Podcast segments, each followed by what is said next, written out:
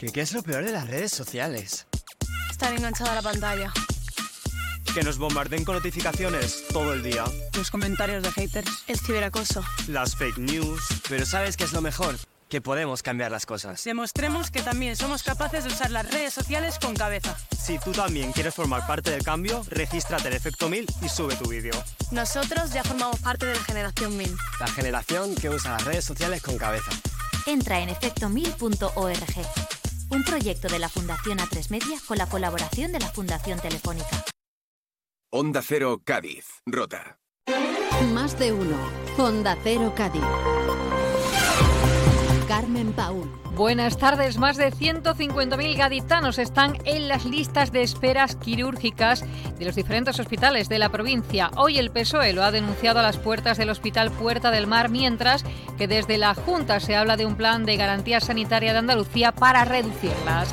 Es lunes 26 de febrero, día de concentraciones al llamamiento de la Federación Española de Municipios y Provincias en homenaje y recuerdo de las víctimas mortales y el resto de damnificados del incendio de Valencia.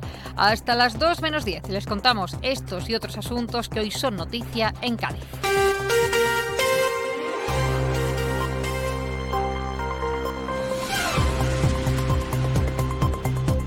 Más de 150.000 gaditanos están en las listas de esperas quirúrgicas de los diferentes hospitales de la provincia. Solo en el Hospital Universitario Puerta del Mar hay más de 28.000 pendientes de esa cita. En la mañana, en la mañana de hoy, sindicatos y representantes del Partido Socialista han denunciado esta situación. Manuel Malín es técnico de rayos y miembro del sindicato Tecnos del Hospital Puerta del Mar. Ha explicado que se está aumentando más de un 50% lo que son los análisis clínicos. Reconoce que hay nuevas dotaciones de maquinaria, pero en cambio la mitad del personal que hace falta. Hay máquinas nuevas, ¿cierto? Hay dotaciones de maquinaria de todo tipo de estas especialidades, ¿cierto? Pero tenemos la mitad del personal que nos hace falta. ¿Qué provoca esto? Pues ansiedad, estrés en los trabajadores porque las pruebas siguen siendo las mismas. Sí, tenemos menos gente. No hay patólogo, no hay radiólogo, si no se contrata a esos señores, ¿quién va a sacar los diagnósticos? Y los, profesionales como mis compañeros, que están al día a día sacando las pruebas, vamos, hasta las últimas horas, echando más horas de la la que deben hacer, Representantes del PSOE provincial se han sumado a la reivindicación que el Partido Socialista de Andalucía está realizando en las ocho provincias para exigir y demandar al presidente de la Junta una actuación inmediata sobre este asunto. El secretario general del PSOE de Cádiz es Juan Carlos Ruiz Boix.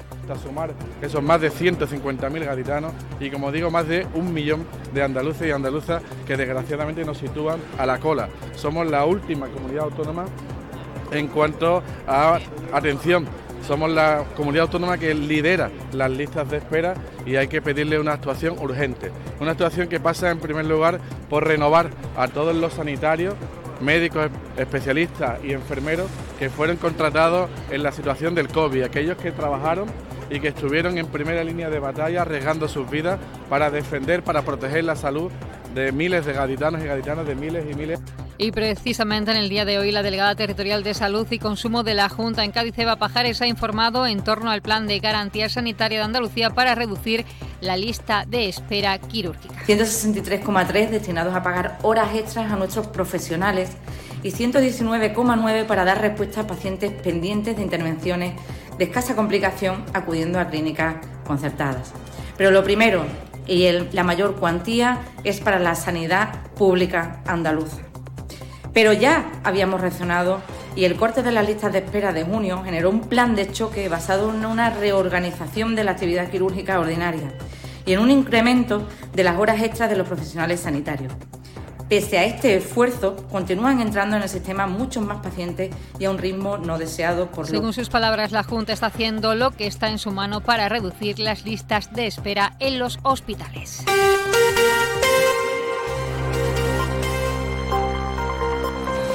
Cambiamos de asunto y ha estado en Onda Cero la concejala de Fiestas y Carnaval Beatriz Gandullo, quien ha hecho un balance muy positivo de este Carnaval 2024, siempre con miras a poder mejorar. En cuanto al concurso, ha querido aclarar que es algo vivo y dinámico y debe sufrir los cambios que sean oportunos. En la mesa no hubo debate sobre la final de cuatro, todo el mundo lo tenía bastante claro. Eh, y bueno, nosotros no, teníamos ningún no tuvimos ningún inconveniente de llevar esa final de cuatro y ahora sin embargo, bueno, pues ha habido gente que me ha dicho, oye, ¿podemos volver a estudiarlo? Sí, la respuesta es sí, yo lo he dicho siempre, el concurso debe ser algo dinámico, el concurso debe de sufrir los cambios que nosotros creamos oportunos, no nosotros como ayuntamiento, sino la gente que hace el carnaval.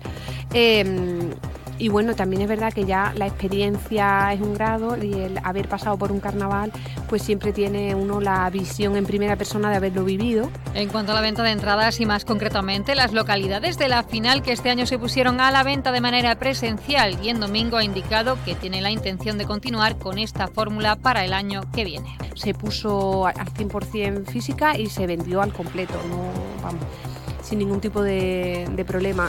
Nosotros eh, eso era algo que teníamos claro, lo pusimos en domingo porque había habido gente que me había dicho, oh, es que los que trabajamos los sábados y tal, entonces precisamente se puso por primera vez en domingo para que todo el mundo tuviera acceso de poder ir a hacer la cola y, vender.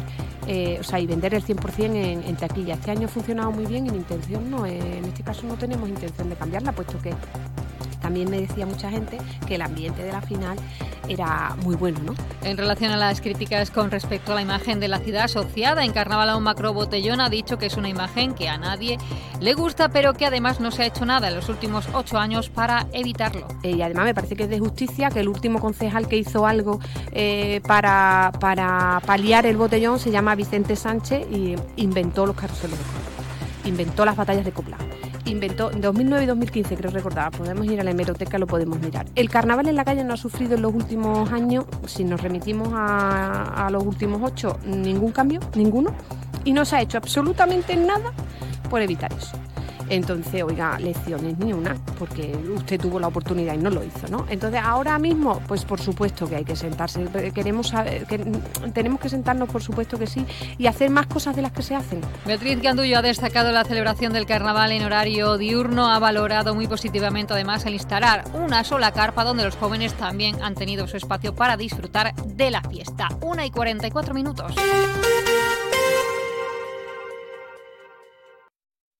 Fino, amontillado, oloroso, palo cortado. Pedro Jiménez. Don Zoilo, todo Jerez en una gama de sherries exquisitos embotellados en rama. De la forma más natural, manteniendo toda su intensidad, sabor y color. Gama Don Zoilo 15 años, de bodegas Williams ⁇ Humbert. Somos Jerez. Disfruta con un consumo responsable. Cara al próximo pleno municipal del Ayuntamiento de Cádiz, Adelante Izquierda Gaditana preguntará por qué la ciudad se limpió y baldeó con agua potable del 2 al 8 del presente mes de febrero. El portavoz de la formación, David de la Cruz.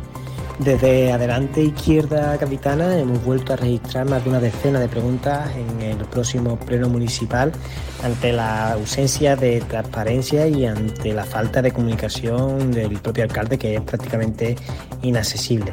Entre las cuestiones nos preguntamos por qué se baldeó con agua potable eh, del 2 al 8 de febrero, pese a que había un decreto del propio alcalde que aseguraba que no se iba a, baldear con agua potable ante el contexto de sequía en el que estamos, ¿no? en el que debemos de, de mirar cada gota de agua potable que tenemos.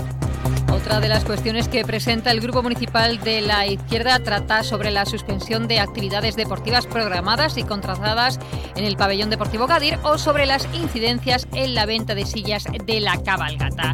Y más asuntos. Ayuntamiento de Cádiz y Diputación se han sumado hoy al llamamiento de la Federación Española de Municipios y Provincias para guardar un minuto de silencio en homenaje y recuerdo de las víctimas mortales y el resto de damnificados del incendio que asoló dos edificios en Valencia el pasado jueves.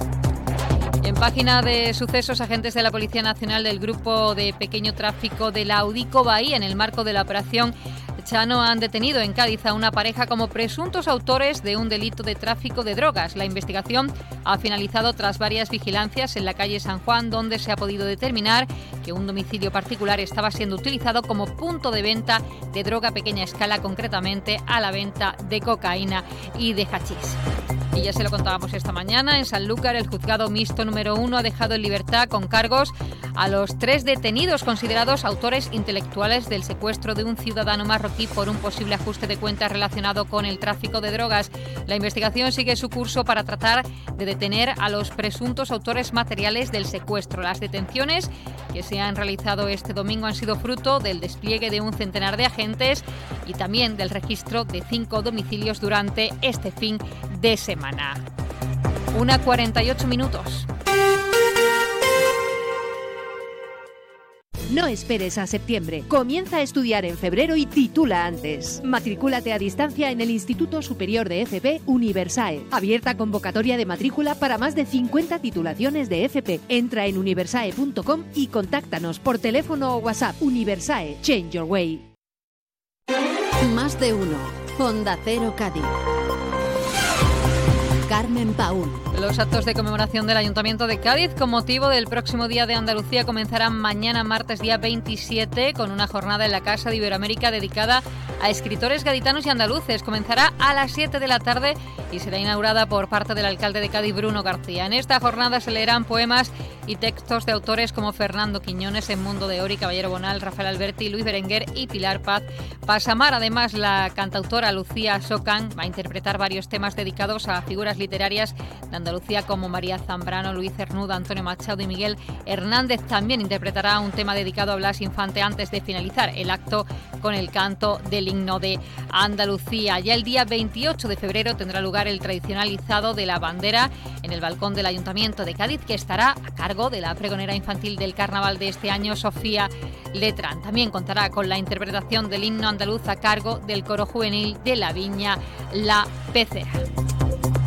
Y este fin de semana la Junta, por cierto, ha entregado en un acto institucional las distinciones del Día de Andalucía en la provincia de Cádiz, eh, con las que ha sido reconocida 10 personas e instituciones por su desempeño y su buen hacer en los diferentes sectores. Hasta aquí las noticias eh, de Cádiz. Ya saben, tienen más información en la web de Onda Cero Cádiz. Ahora les dejamos con las noticias de Andalucía con Jaime Castilla. Gracias por estar ahí. Que pasen una buena tarde. Onda Cero Andalucía, sobre todo. En Onda Cero, noticias de Andalucía. Jaime Castilla. Buenas tardes. El Ayuntamiento de Sevilla defiende que su plan de cerrar la Plaza de España y cobrar por entrar en ella a los turistas de fuera de la provincia es la única forma de garantizar su mantenimiento, reparación y seguridad frente al deterioro que sufre ahora mismo. Oposición y Gobierno Central rechazan este proyecto porque consideran que es cerrar un espacio público y piden por el contrario aprobar el pago de una tasa turística. En lo sanitario, la Consejería de Salud manda un mensaje de calma sobre los más de 30 casos de viruela del mono detectados desde principios de año. Y en Almería, la Guardia Civil denuncia que el gobierno silencia la llegada de pateras. Noticias de Andalucía. Si en Roma cobran por entrar al Coliseo, ¿por qué no en la Plaza de España de Sevilla para garantizar su seguridad y mantenimiento? Ese es el razonamiento que ha hecho el alcalde de la capital andaluza, José Luis Sanz, aquí en los micrófonos de Más de Uno Sevilla sobre su plan de cerrar este monumento y cobrar entrada a los turistas de fuera de la provincia. Defiende el regidor que sería la forma de obtener unos ingresos que servirían para tener seguridad 24 horas en este monumento y también un taller dedicado a su mantenimiento y restauración. No están pagando ahora los visitantes por entrar al Alcázar o en la Catedral. Si se impone la tasa turística, que insisto, tiene que ser el sector que la reclame, eh, si se impone la tasa turística van a seguir pagando entrada en la Catedral y en el Alcázar, ¿no? Como hace usted cuando se pone en la cola del Coliseo. ¿Por qué en Sevilla no podemos pedir cobrar una entrada para mantener nuestro patrimonio histórico y tenerlo en perfecto estado de conservación? Para ponerlo en marcha y poner sacarlo adelante tiene que ponerse de acuerdo con el gobierno central, que es el propietario del edificio que rodea la plaza y que alberga diferentes instituciones públicas. Sanz contaba aquí en los micrófonos de Acero que ya ha pedido una reunión con el subdelegado del gobierno pero desde el Ejecutivo hoy ya han mostrado su rechazo. Pedro González, buenas tardes. Buenas tardes. La ministra de Hacienda, María Jesús Montero, ya ha dicho en redes sociales que no cuenten con ella para hacerlo, mientras que el delegado de gobierno en Andalucía, Pedro Fernández, habla de deslealtad por no haberlo comunicado. Me parece una deslealtad absoluta que por parte del Ayuntamiento de Sevilla se haga un planteamiento que afecta de forma directa a los ciudadanos y ciudadanas que vienen aquí a recibir un servicio público del Gobierno de España, incluyendo extranjeros, porque también está ubicada extranjería, además de otra serie de administraciones públicas que tienen aquí su sede, y por lo tanto no nos parece de recibo, más allá de que no comparta el concepto de cerrar una plaza que se dio precisamente como un abrazo a Iberoamérica, como abrirse al mundo en definitiva, y que de repente con una decisión absolutamente, creo que arbitraria, se pretende cerrar. También rechazan este plan las agencias de viajes que creen que pueden desincentivar las visitas, pero no lo tienen tan claro las organizaciones de patrimonio. Es el caso del presidente de la Asociación en Defensa del Patrimonio, Joaquín Egea, que cree que la falta de vigilancia está provocando